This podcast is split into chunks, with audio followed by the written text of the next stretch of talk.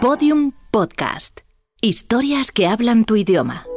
Mañana empiezo, temporada 3, episodio 7. La dieta de la longevidad.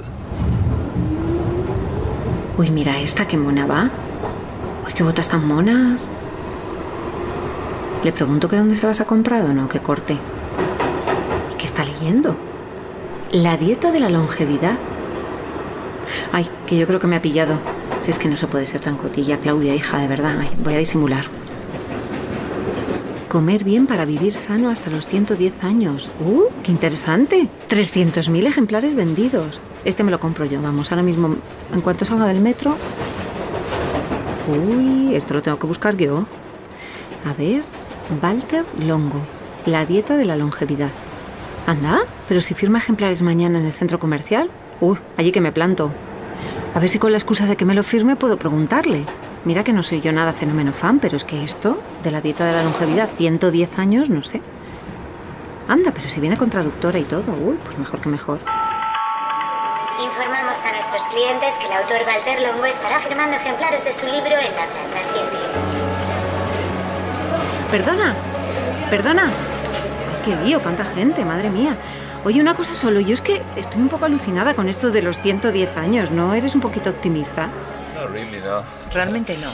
I mean, uh, the two people I, I Las dos followed personas uh, a las que in the last few years in en los Italy, últimos años en Italia they were 110 and 117, you know, eh, so 110 and y they were very 117 healthy, años remembered everything. y eran gente con mucha salud, eh, recordaban todo. And, and one of them Y uno de is ellos from my my hometown, es de my mi ciudad town, you know. natal. So O sea que yeah, I uh, yo no creo que sea... Si alguien de mi propia 110 ciudad tiene think- 110 años, pues bueno, yo creo que eh, puede, puede, puede haber otra gente, puede haber más gente que llegue a esa edad. ¿Pero y qué comía esta gente? I think the, I mean, the science, of Bueno, los datos científicos, evidentemente hemos hecho muchos um, estudios científicos. y em, eh, en cuanto a la dieta cotidiana, maybe in a very surprising way, the, muy uh, sorprendentemente quizá, quizá sorprenda que en la pequeña ciudad de donde vienen mis padres, la gente mayor, los ancianos, hacían, precisamente comían de la forma más adecuada para vivir mucho. Walter Longo es bioquímico. La revista Time le ha calificado como un gurú de la longevidad. Asegura que la genética es el factor más determinante de la longevidad, pero una buena alimentación no solo nos puede ayudar a vivir más años, también puede prevenir e incluso curar determinadas enfermedades. Walter Longo se trasladó a los lugares del mundo con más personas centenarias para estudiar sus hábitos y su dieta. La isla de Okinawa, Loma Linda en California, Calabria, Cerdeña, Costa Rica y Grecia. ¿Qué tienen en común? Una alimentación basada en los vegetales, muchos frutos secos, carbohidratos complejos y derivados de las legumbres, un poco de pescado, pocas proteínas y pocos azúcares. El extremo contrario lo encontramos en Estados Unidos, que en ese sentido es un país de contrastes. Well, there's this gap, uh, Bueno, as you see now with de contraste uh, existe, uh, bueno, pues como vemos hoy con el nuevo presidente, groups. eh, hay grupos muy dispares en And, la uh, sociedad americana. Y esto uh, ocurre um, también en cuanto a la alimentación y la dieta. Yeah, so there is a De forma que en el uh, Midwest, Texas, el medio oeste, en Texas, en San Antonio, por ejemplo, es donde es a uh, mayor eh, Um, centro de obesidad hay. But uh, you más know, obesos Los hay, Angeles, West Los mientras Angeles, que en Los is- Ángeles, Los Ángeles Occidental, tenemos health, esa meca de la salud, del and- yoga, yeah. etcétera. So- so then o sea really que eh, eh, eh, en Estados Unidos existen los dos extremos. Y en Europa. And, and I think Europe Y instead creo is que, sin embargo. Europa se encuentra más en una zona central. particularly Sobre todo, uh, I mean I think as we go down from a medida northern to que southern vamos del norte a sur, better. eh, la alimentación Uh, va mejorando. yeah. La dieta. Con todo ello ha escrito el libro La dieta de la longevidad. Dieta vegetariana, pescetariana. La dieta de la longevidad debe acercarse lo máximo posible al 100% de productos vegetales y pescado, limitando el consumo de este último a dos o tres veces semanales y evitando los pescados con alto contenido en mercurio. Proteínas, pocas pero suficientes. protein source La fuente ideal de proteína debe ser vegetal, like legumes como las legumbres. Um, and um, Um, you know, and, and that, that should be the and fish. Y el pescado. El uh, pescado es la segunda fuente buena. couple times a- a Eh, comer un par de veces pescado a la semana es bueno. Otra de las claves de su dieta es dejar de tomar leche de vaca. Uh, Fundamentalmente, uh, Yo creo que no hay que tomar leche de vaca. I do talk Y about. sí que hablo- and we see this in, in uh, various Bueno, esto area. lo hemos visto en Uh, distintas goat- eh, eh, lugares uh, eh, donde hay una lo- donde hay mucha longevidad, es decir, la gente toma más bien leche de cabra, queso de cabra. And then I think on top of that you Además, add the, the hay que tener en cuenta que están the- todas las hormonas que se dan a las the vacas, antibiotics that are given los to the cows. antibióticos eh, Uh, que se dan a las vacas.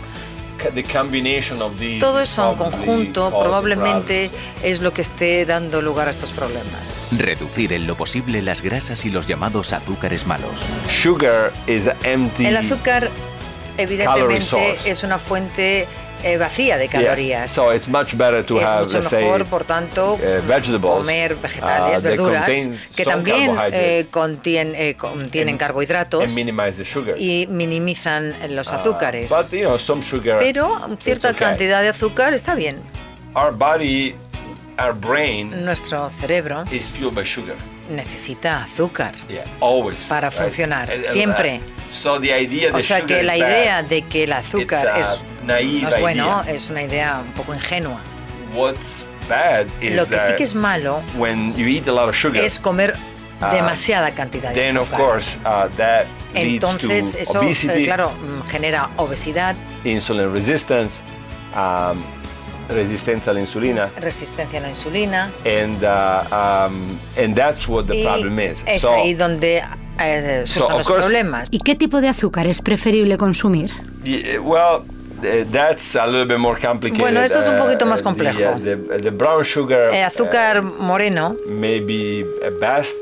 I think it Quizás sea mejor. You know, we're talking about small amounts per Estamos day, hablando like de cantidades pequeñas, you know, estamos hablando de algunos 10 grams a day, gramos, como, most, como mucho, como be- mucho 10 gramos al día, no debe superarse Yeah, esa yeah, cantidad. Because, but then of course sugar is in fruit. Y luego también hay que tener en Um, cuenta que uh, eh, también hay azúcar en las frutas. yeah.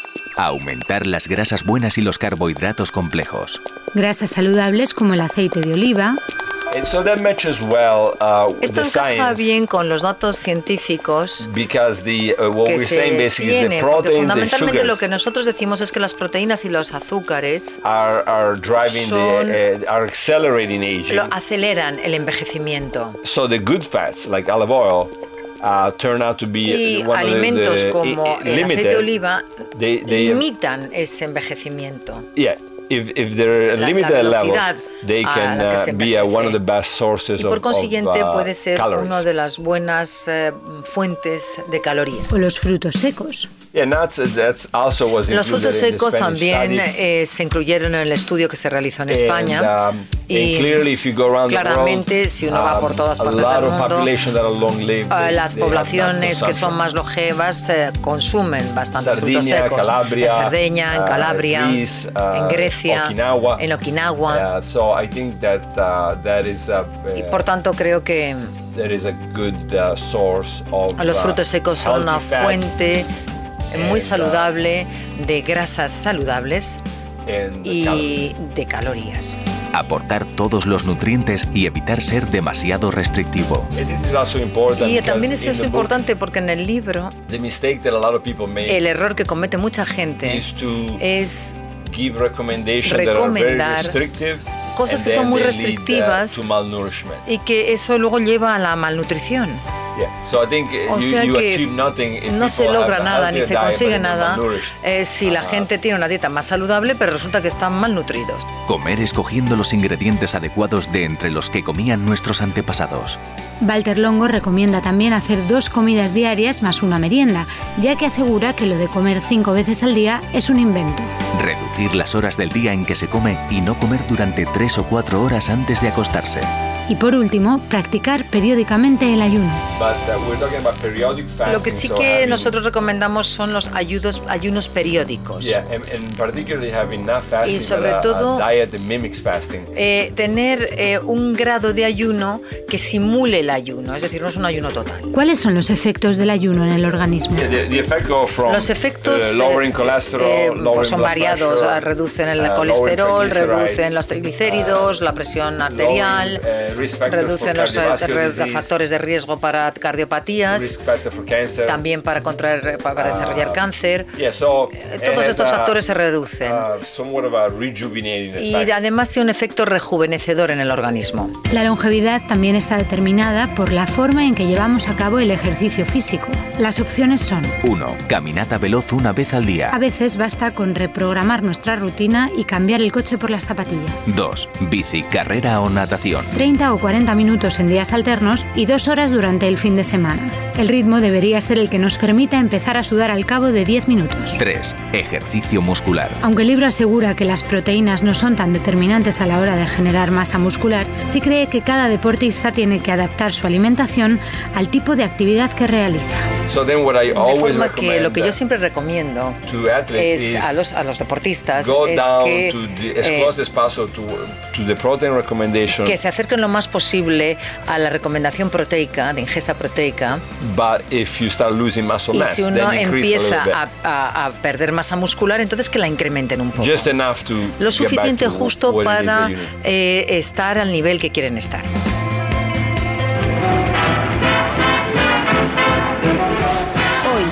Voy a Comer el Mundo, Tokio. Tommy, ¿puedo curiosear tu nevera? Sí. A ver. Es nori. Nori, alga nori, ¿no? Sí. Hola, Ana. ¿Qué tal? Sí, sí, sí, sí, lo estoy viendo. Es algo que siempre está Claro, ¿no lo ves? Si es que los japoneses son súper longevos. ¿Esto es leche también? A leche de soja. Claro, si es, del- si es lo que te dije. Los japoneses que son súper longevos siempre están tomando verduras y ¿Qué pescado. hacéis con esto? En tostada. Hombre, pues yo tomo verdura, pero no toda la que debería, Ana, la verdad. Y carne y azúcar, pues mucha más de la que tendría que tomar. Eso está claro, que no me voy a machacar ya. O sea, ya he hecho todas las dietas del mundo, ahora no me voy a volver loca. Hombre, es que estamos acostumbrados a eso y tampoco me lo he planteado nunca. Bueno, a ver, que yo 110 años tampoco tengo claro que quiera vivir, ¿eh? Las cosas como son. Imagínate yo con uso. 110 años, soy Está pesada ahora, imagínate con soya 110. fermentada. Se utiliza Sí, lo del ejercicio lo cumplo. Oye, Ana, que llevo un año súper concienciada con el asunto, ¿eh? ¿Estos son anchoas? Ahora lo de los ayunos lo veo más difícil, ¿eh? Yo es que esto, ay, me entra un, un amargor y una amargura, hija, de pensar en no comer, por Dios. Y aquí tienes lo que son... No, yo ayuno no voy a hacer, Ana. Bueno, voy a echar un ojo a los menús del libro. Si me cuadran, los adapto un poquito, que tienen muy buena pinta. Y sí, sí, mañana empiezo. Todos los episodios y contenidos adicionales en podiumpodcast.com. Síguenos en arroba mañana empiezo y en facebook.com barra mañana empiezo podcast.